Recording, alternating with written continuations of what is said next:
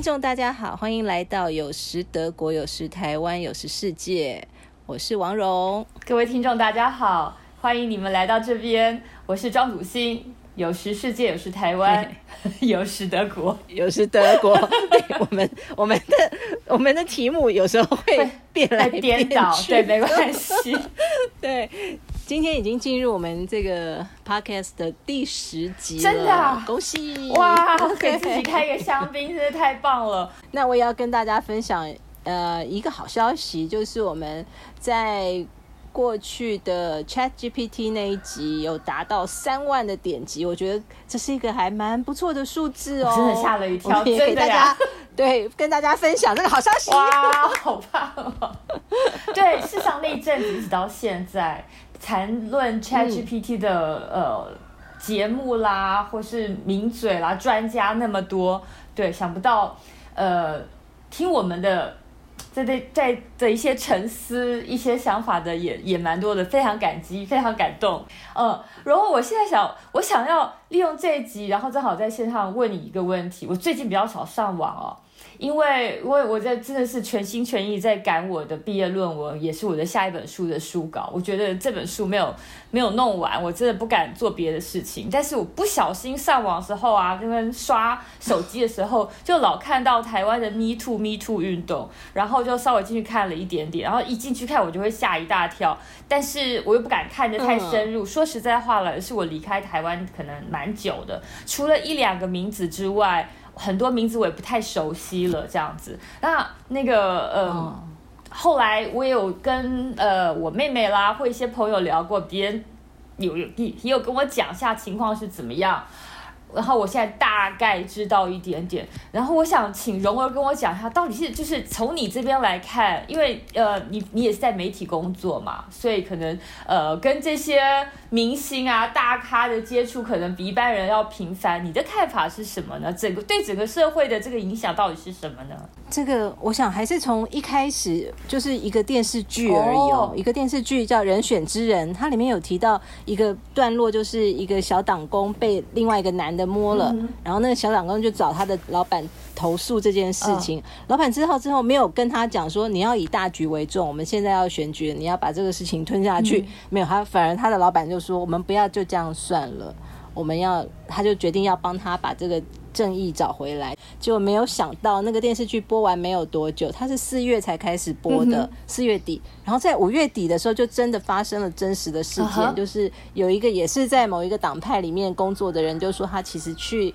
帮党做一件事情的时候呢，遇到一个外包厂商，那外包厂商对他不礼貌，然后就去回他回去跟他的老板讲，他老板就跟他说大局为重，所以他就决定不忍了，他要讲出来，然后就此掀起了台湾 Me Too 的序幕。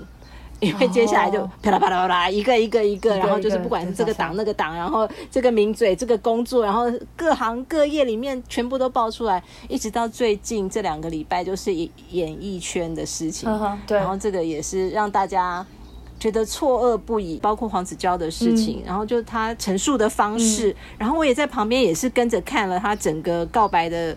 全文，然后同时也看到他后面把大家都拖下水的企图心，所以这个在我们的经验当中是从来都没有的震撼。嗯，但一方面他对于受害者做的事情是非常的残忍，但他他的居心还有他所有动作后面代表的意义，其实想到也是觉得说，能够会造成这样的事情，其实不是那么单纯的状况，一定是跟很多很多事情都有关系。哎，这我真的感觉到说，大概在演艺界你要爬上去，然后呃，又跟这么多都是多才多艺的艺人竞争，然后他能够红，你就不能红，因为呃，舞台就这么大嘛。这这些竞争本来就造成了很多丑恶的事情，然后再加上人性或等等等，然后我就忽然想到，也是几个月前。对不对？那个网上忽然一下，大家都在骂原来的大明星、大偶像王力宏的事情，对不对？那有也是因为我离开离开呃台湾太久，我那时候还不知道王力宏是谁嘞。后来赶快上网去 去找他，哇，才知道原来是这样子一个那个形象良好的大帅哥，而且非常非常有才华，舞台上舞台上超级有魅力的。然后他的一个婚变这样子，然后那个时候我完全不能了解的是，而且那个。荣文，你对于就是王力宏事情跟跟这个 Me Too 事情，你个人的比较是什么？你觉得？王力宏的事情其实是他们家的事，说穿了，哦，你也是这样觉得？对，是他们家。这件事情我觉得不可思议的是，就是类似这样的一个大明星，那那个谁，呃，Johnny Depp 的，就是他在家里有家暴，他好像呃殴打妻子的事件，那时候不是也是闹闹上呃媒体闹得很大？对，美国对。因为，但台湾对于外国人还是没有那么关心，不像说是对于讲同样同文同种的艺人这么的关心。事实上，对我而言，但是也不知道是我个人还是，我就觉得这这点我实在是没有办法理解的，就是我觉得我对艺人的要求不是只有艺人、音乐家、艺术家等等的要求。我觉得我如果很喜欢他们的话，是因为说他们在舞台上或者在荧幕上的。表现他们演的戏也好，唱的歌也好，跳的舞也好，真的能够就是达到非常令我在娱乐方面的满足，视觉方面是那个听觉方面的满足，或者他们演的戏让我觉得哇，演技实在是超棒，让我可以让我感觉呃，这个这个根本就不是戏身临其境感觉，我就觉得他的他这个就是演员嘛，跟明星他就达到这样子就够了。可是我觉得好像我。嗯，如果把他们变成一种说要是他要达到道德上面的完美，任何事情都要要求他变成呃，如果呃他在道德上有什么不完美，还有背叛他的妻子，或是他有可能呃其他在在妻子之外还有去找过别的女人或者怎么样怎么样。那我觉得，如果说在这种情况下，只要我不是他的妻子，我不是他妈，我也不是他的情人，我觉得都是他的事情，跟我无关。然后为什么？对，你是他当了明星之后，然后那个呃，全部呃。观众们是可能本来还不是他的粉丝的，都忽然就像我，我原来根本就不知道王力宏是谁的人，都被他我们的那个呃注意力都被都被惊醒了，然后上网去看，哦，原来很棒。我事实上觉得这样是不对的，就是对一个人的要求这么高，然后在那。在那一刹那间，然后当你再把这个明星或是这个大人物给扯下来的时候，有一点点幸灾乐祸呢。对，我觉得这也跟台湾艺术那个音乐圈他们习惯打造艺人，是先从人设下手，就是会先塑造这个人是什么呃少女杀手啊，然后这个是什么少男情人啊，然后王力宏他被定位就是优质偶像，所以他打从出道就说他的学历好，然后音乐。好，处处好，又是龙的传人的呃侄子，因为他跟李健福也有亲戚关系，所以他就是也有唱过龙的传人，就觉得他是一切中华文化最优秀的结晶。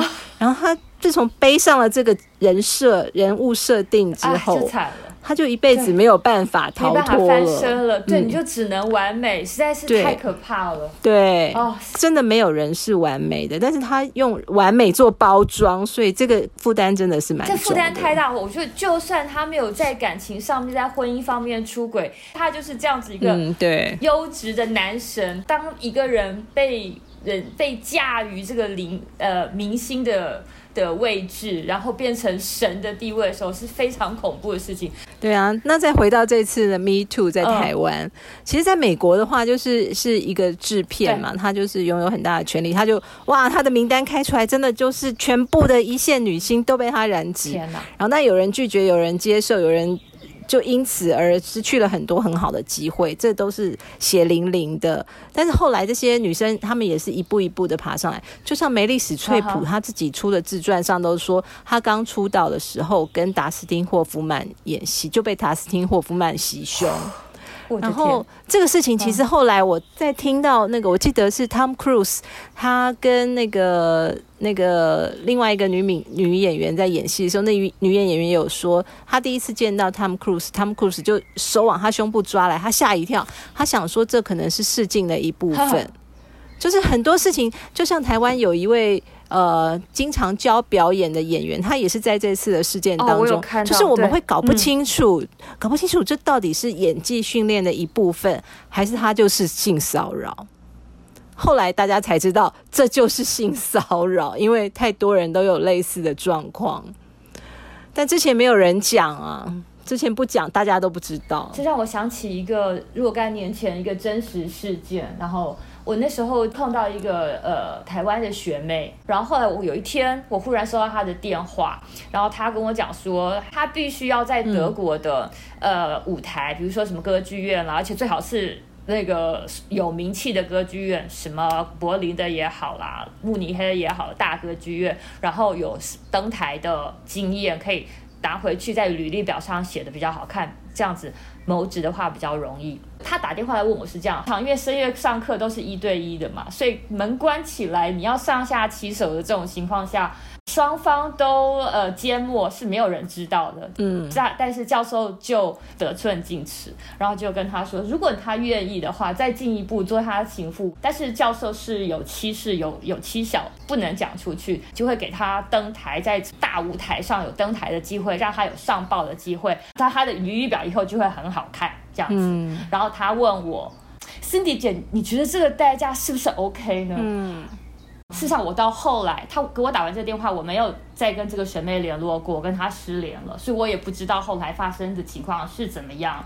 我就想到自己，我觉得事实上很多的这种侵犯、性侵犯是一种，是一种事实上除了欺那个是一种欺负，就是他仗势，他权力比你大，然后你你又非常想要他他的权利可以对呃裁夺的一种结果。其实我们在职场上也有听到类似的事情，就是他们要的不光只是性，他其实要操弄你的心，还要操弄到让你乖乖听他的话。其实这也是一种就是在控制人的一种手段。他其实他得意的并不是说他在身体上光占有你，他更得意说他可以控制你的思考，控制你的想法，控制你让他做出。他你他知道你在做想要取悦他的事，这给他更大的快感。尤其他是透过给你机会或者是断绝机会这样子的操弄手法，我觉得听完就是会觉得好难过。尤其是这些事情也发生在我的周遭，但我想到说，其实有这么多我认识的人，他们就是在这样子的人身边工作，或者被这样子的人欺负，我都会觉得好难过。就我相信你那学妹可能做完了她的交易，她也许去做，也许她不会，但那个事情绝对不是当下，一定是到现在她都会依然在考验着她。是，而且事实上，他就算给你承诺会怎样，这样事情发生之后，他可以轻而易举的说我没有承诺你啊。他如果不让你去去演什么女主角还是女配角什么的角角色，然后你不能你不能宣出去跟记者讲说，可是我已经跟他上过床了耶，他还是不让我这种事情，你又讲不出口，对不对？对，所以他们就是操弄人心啊。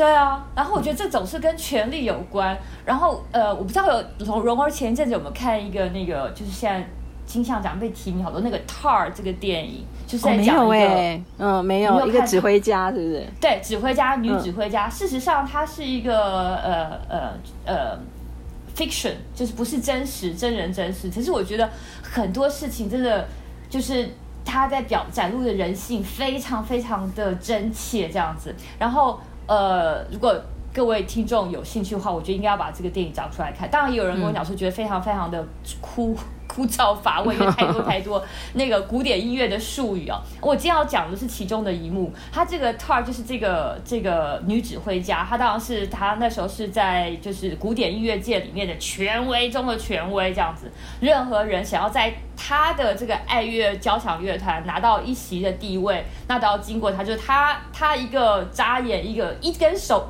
手指头就可以决那个决定很多人音乐的前途。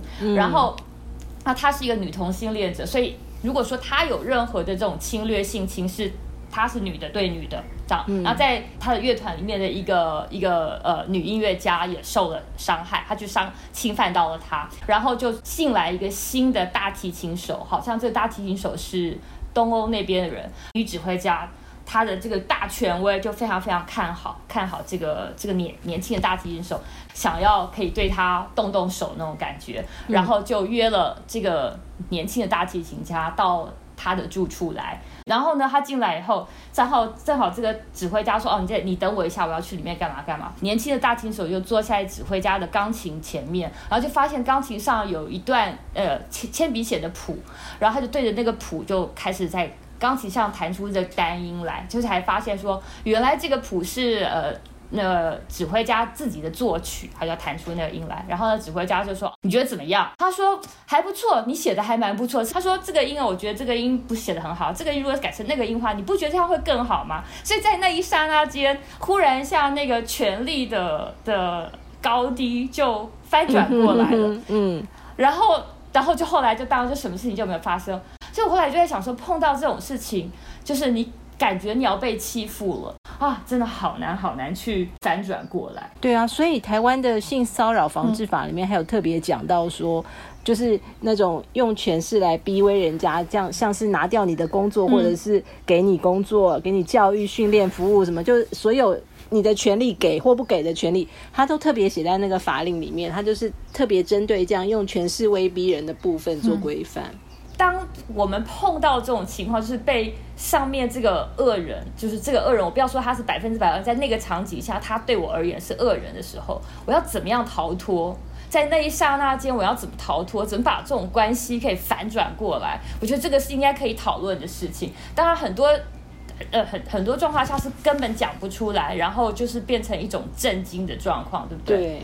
通常是说会有那种叫做冷冻状态，就是因为太过惊吓，所以身体所有机能忽然丧失，就动弹不得。人家会觉得你怎么没有反抗？实际上是他就像是被切断了电源一样，忽然动不了了。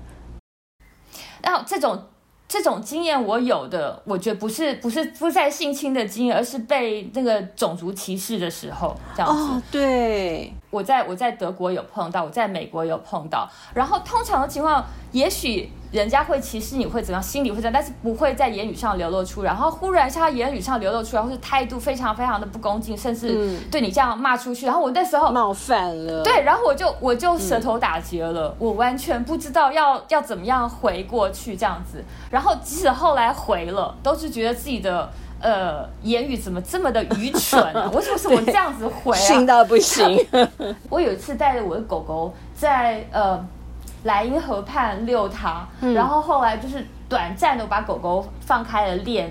链子很短暂的，然后有一台脚踏车骑过来，然后我们家狗狗也是很白痴，就过去吓人家脚踏车这样。事实上是我我们家狗狗不对，然后马上把把狗狗给绑住，然后就跟脚踏车骑士说对不起对不起。就没想到那个骑士看了我，就说啊，他说难怪，因为是你们中国人的狗，中国人的狗就是这样。我那时候真是傻在那边，然后我一股气，我现在想我应该怎么回，我应该怎么回应，我应该怎么讲，我为什么没有讲这个？为什么？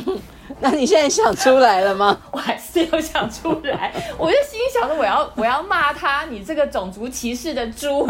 但是我觉得这样骂，事实上好像也没有办法伤害他任何一点的的自尊心还是什么啊，真的很难呢。还有一次，呃，我带着我的，呃，有一次我在一个 outlet 买的一件夹克，我记得那是 Boss，就是德国的大牌子 Boss 买，但是是减价的 Boss，然后。穿了几次之后呢，我就觉得应该要洗。我到我们小镇的那个洗衣店。我去送洗，然后小镇洗衣店说这个料子我们没有办法收，因为我怕把它给处理坏了，所以请你那个拿到大城市，或是你们拿，你可以拿到 Boss 的原店旗舰店去问他们会怎么洗。好，我就千里迢迢到大城市 Boss 的旗舰店去问，你们旗舰店会用的呃干洗店会是哪一家？你介绍我，我就去那一家。就那个店员就跟我讲说，你先给我看收据。我说我这个衣服买了两年了，我没有收据了。他说那就免谈，我什么都会都不会跟你讲。我说我只是带你看上面是这个这个那个 tag 是呃 boss 的。他说。我怎么知道你们那边的人哦？就是如果是什么杂牌的，你就随便就是呃把一个 boss 剪下来，然后就粘上去啊，就说是 boss。你们那边的人，他就想说你们那边的人都是这样。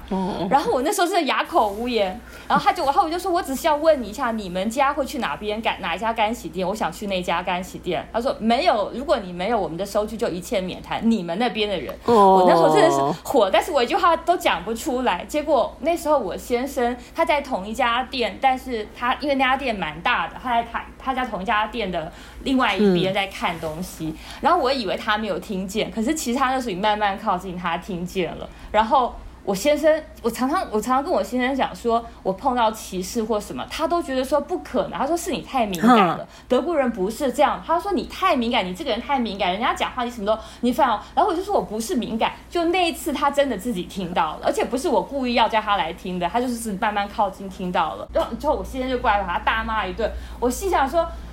我那时候觉得很感激，他终于听到了，就是等于说他他终于听到我被我被欺负、我被歧视的这被他的同胞歧视的这一幕，这样子。可是，在当时情况下，如果他没有听到，我又是咽下主动，然后我就出来气自己，气很久，不知道我我当时为什么什么为什么话都说不出来呢？所以应该要选一句话，就是万用语。我一直在想这句话是什么哈，就是当你在这种情况下的时候怎么样？然后我再讲另外一个例子，如果在那个路上会出现一些呃，就是你你挤我，我我看不顺眼你的一些交通状况，倒是没有真的出事情，然后大家就停下来，怎样把窗户摇下来，开始骂三字经啊，脏话什么都有啊。我看到我爸爸这么做过，所以我就觉得说哦，如果如果在呃呃。道路上面出现这种事情，就是会这样，大家要这样互骂的。就在德国，这种事情也发生了。然后，呃，我就想说，天哪，我先生现在要下来大骂了，我要怎么办？怎么怎么办？哦，然后我就想想到以前我小时候，我妈妈会 怎么样？为了要挺她老公，那我妈妈事实上是是呃舞台，就我我妈上事实上是呃。歌剧演歌剧的女高音非常有气质，可是那个那个那一刹那间，她一定要非常挺她老公，所以她出去也是跟人家一起骂，别人也是一对夫妻在骂，我们这边也是一对夫妻在骂，然后这种情况在德国的道路上就发生了。然后我心里想说，哦，等一下 完蛋，我要下去骂，我要下去帮忙，我我一定要下去帮去挺我老公，去跟人骂。结果呢，好停车下，然后这个。窗户就摇下来了，对方就伸出伸出手来，手中指也伸出来了，开始骂骂我先生。就你知道我先生怎么样吗？他把嘴巴翘起来，嘟嘟的，然后翘起来，就给他给他们一个飞吻，这样子。啊，他说给他一个飞吻，然后就就开走了。我觉得超酷，不敢相信。对。我真的觉得不敢唱，他是要给人家一个飞吻，然后真的，我觉得那个飞吻才是可以做到的，把人家把人家气死，确实实的气炸，对呀，比你骂什么三字三字经，把他车车的钣金踢个窟窿都可能更有用。我觉得这是因为你先生经常面对这样的状况，是不是？他已经试过很多次了。对啊，然后我也有去调查了一下，到底应该怎么样处理这些事情。就有人是有人给了一些，就是如果是遇到像是性骚扰的事情啦，就对骂的部分哈，我真的觉得就是三字经走天下，就是你既出气了，人家又听不懂，但是要练习，因为我们我们我们从静心出来是小学生，就从小就没有讲过三字经，所以都要练习。我觉得我骂出来好像就感觉非常文绉绉的，好像一点都没有那个三字经应该要有的气魄，真的是要去练习。对，应该要练习。然后至于遇到性骚扰的话，就也有人说要记得就是要相信自己，因为有很多人就想说这是性骚扰吗？这是在性骚扰我吗？就是一定要相信自己，自己就一定要支持自己的感觉，然后再去寻求其他的帮助。嗯，然后表要就是还还是要搜证啊，什么？如果说是像那个学妹遇到的色狼钢琴教授、音乐教授的话，就其实是有很大的机会可以搜证。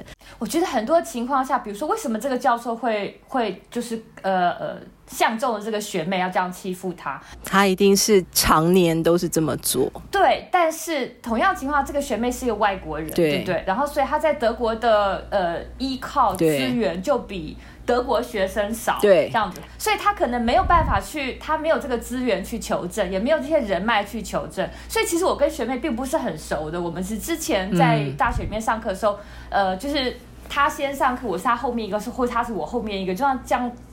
交接的时候聊了个五分钟，可是这么大事情他会来找我，因为我毕竟是他的同胞同乡人这样子。那假如说他这个信在台湾的话，他可能就会去跟他的跟父母亲讲，或是比较好的朋友讲。可是他在德国真的没人讲了，他就要来讲。然后所以我觉得那教授就看中我这一点，你这个外国人，你你反正是那个孤立无援的，我就来欺负你，因为你也没有办法去收集什么证据。所以我常常就觉得在这种这种天时地利。地不利人不合的情况下，对对对对，都不合的情况下，然后最最最最容易被欺负这样子。哎，其实我也被欺负过一次，但是我是在那种人多人多的情况下，所以马上就反击了。哦，来教我们教我们。呃，那是我刚刚我我才来德国没多久，然后那时候我在大城市，那时候我在杜塞道夫大城市。呃，上课上德文课跟其他的课，然后结果因为那那算是大城市的火车站，就那个呃人潮汹涌，摩肩擦踵。然后那天是下雨天，我就记得我拿了长柄的雨伞，然后下了火车后在那边赶车，然后地上都湿湿，好多好多好多人。然后从正面就来了一个男的，就在我胸部上猛抓了一把。哇哦！其实很多很多人情况下，可能他就是正面，然后在我胸胸部上猛抓一把。可是因为那时候外面又下大雨，然后大家都在赶路，所以大家都低着头一直走一直走。真的，我连想都没有想，我就转过身来，其实就是用我长长柄雨伞打他。这样子，我就猛打他，猛打他，也可能不小心打到别人，因为人真的很多。然后我就打到他，我就那边叫色狼，大家抓色狼，打色狼这样子。然后可是大部分的人，虽然人很多，没有一个人知道我到底发生什么事情，因为这种这种擦肩而过，所以很多人都在看我，然后都不知道到底他发生什么事，我为什么要这样打他？可他一句话都不敢说，这样夹着尾巴，然后就好像没什么事就跑了。然后就以我有看到一两个女呃女的年纪比较大的在。好，冷眼看我，然后点点头。反正我就这样子，我就把他打了一顿，然后我就走了。也没有人说我说你这个人怎么可以乱打人，当街乱打人，我就把他打了一顿就对了。嗯，哎，对你可不可以教我们一下？大概德国女性比较，我们印象当中都比较强悍，那他们会怎么样处理类似的事情？我觉得比较强悍的女生就是一种一种，呃，我觉得哦，没有。呃，对他们比较强悍，他们的强悍呢是跟亚洲女生比，所以我们亚洲女生都非常可爱，都非常小鸟依人，然后可能在讲话的时候也是扎着水汪汪的大眼睛，那特别是碰到了可能是呃长辈啊，甚至说是喜欢的男生啊，或者说是明星啊，我们就更可爱了这样子。然后所以即使呃可能可能这个女生她在职场上的地位也是很高的，她的成就其实也是不小的，可是。可是，就是我们从小被教导的一种一种处事的女生，就是要比较可爱一点的方式，就很容易在当时的情况下，让人家觉得你好像你的第就是你比他第一第一阶。然后，如果有这种又正好有权利或者有权利的这个关系在内，然后又四下无人情况下，他就比较容易，因为他觉得他觉得他如果轻易占你的便宜，你也不敢讲，呃你你不会怎么样，你不敢怎么样。所以，但是德国的女生就是一副逗哇，她们超，甚至我碰到那种个子比较小的，呃，看起来应该很可爱，我觉得她应该很可爱的，哇，讲起话来那个那个非常非常霸势，甚至我觉得很霸气的感觉。他们也比较难交到新的朋友吧，我在想。哎，那如果像是性骚扰的事情呢？德国女孩子她们怎么样面对呢？事实上，我觉得如果是性骚扰碰到这种权利上的问题的话，我觉得全世界是一样的。我想，我觉得这种事情也是有发生的。嗯嗯，我我觉得不会比比就是德国女孩子受到的创伤或者是震惊的程度，肯定不会比台湾的女孩子少。如果有发生的话，嗯嗯，我是比较悲观的啦，因为有很多案子其实是被迫的。我。倒是觉得这种事情真的是一辈子的伤口，所以能够在这个时候把它讲出来，不讲出来的话，永远都困在我们的心里头。所以从这个角度来看，我真的觉得 Me Too 是一个非常好的运动，对，让大家有勇气。对，因为在也许在三十年当事情发生的时候，他可能会，他可能很多心里有很多很多障碍，他。讲不出来，或者他以为他讲出来，反正也没人听，或者讲出来谁能够帮我，甚至可能我讲出来还会被舆论攻击，等等等很多很多他的疑虑跟不安。然后，可是因为 Me Too，大家变成说团结都是力量，有人讲出来，后也鼓励你讲出来，然后只要他讲出来，对他而言就是一种治愈。然后我觉得这整个整个运动，我觉得应该最最后而言是对于这个社会的一个革命跟反省。大家应该不会再把这些明星当成高高在上，走下神坛吧，明星们。对对，走下神坛的明星们，对，嗯嗯。我觉得这应该是个好事情。我相信是会产生让女生的力量变大，不光是不光是女生啦，其实是弱者，就是告诉这些在上面想要操弄人心、想要利用权势来胁迫其他人做事情的人，事情没有这么简单。而且只要你做了，你永远没有心安的一天，因为随时都可能被翻出来。没错，没错。所以让我们期待从现在开始，嗯。台湾的天空会更光明，因为大家会更有自觉，我们可以更底气十足的说：“叉叉叉，滚远一点！” 有权势的人，他想要利用自己的工作，自己给人家机会来压迫下面的人。说，其实下面的人都知道，只是大家要不要团结起来？所以，这个风吹草动其实是一个很好的、很好的。就只要我们知道有风吹草动了，我们就可以有机会团结起来。对，第一个是要团结起来，第二个是我觉得要把自己的自信心给撑高。我觉得大家自信心撑高之后，自信心还有那个，就算你就算没有自信心，也要做出有自信心的样子。因为一旦做出那个样子后，那些那些在掌握权力、只认认为自以为他们可以控制你的人，就会不敢。加油，多多少少不敢一点。嗯，各位弱者团结起来就变强者了。加加加油，对。对，没错，谢谢大家听我们今天的节目。今天我们是第十集了，迈向第十一集，迈向第一百集。大家加油，我们也加油。感谢各位听众，谢谢蓉儿。也欢迎大家真的写信给我们，分享你的经验。也许是在类似的 Me Too 事件当中，你有什么经验可以跟我们分享？也欢迎写信来。那谢谢你们今天的收听。OK，谢谢主席，谢谢蓉儿，拜拜，拜拜。